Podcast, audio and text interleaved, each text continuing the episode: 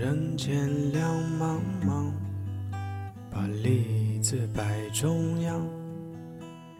同行的朋友你好，我是严哲，真的好久好久不见了。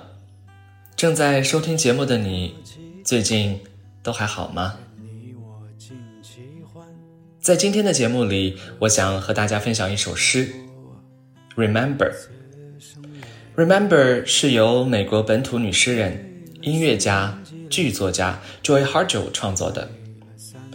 Joy 通过这首诗阐释了人和万物生灵亲密无间的关系。这首诗的语言清新易懂，韵意却深长。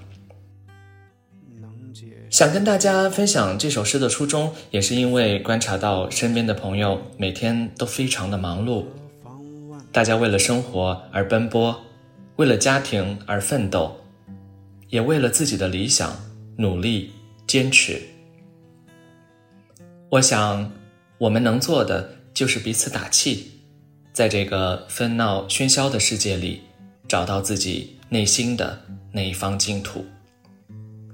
但是在这个过程中，我们也不要忘了，要慢下来，停下来，去听一听鸟鸣。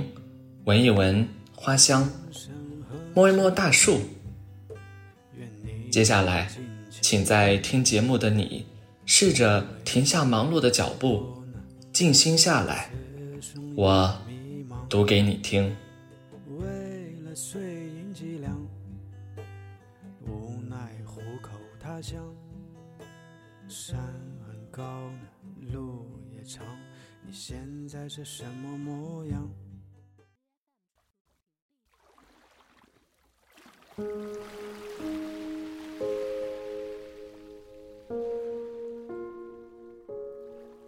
？Remember.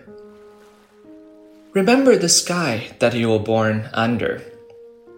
Know each of the stars' stories. Remember the moon. Know who she is. Remember the sun's birth at dawn. That is the strongest point of time. Remember sundown and the giving away tonight.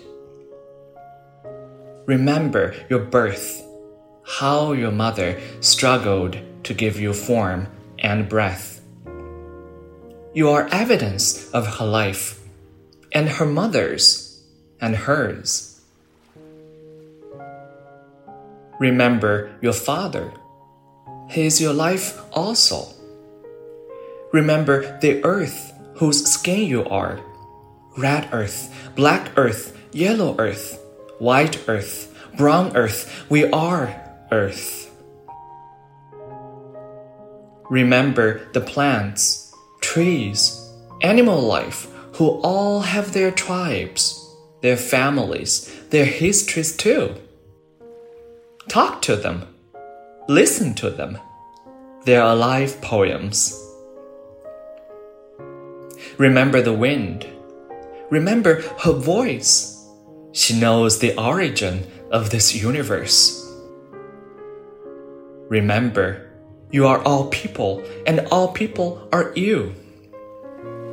Remember, you are this universe, and this universe is you. Remember, all is in motion, is growing, is you. Remember, language comes from this. Remember, the dance language is that life is. Remember,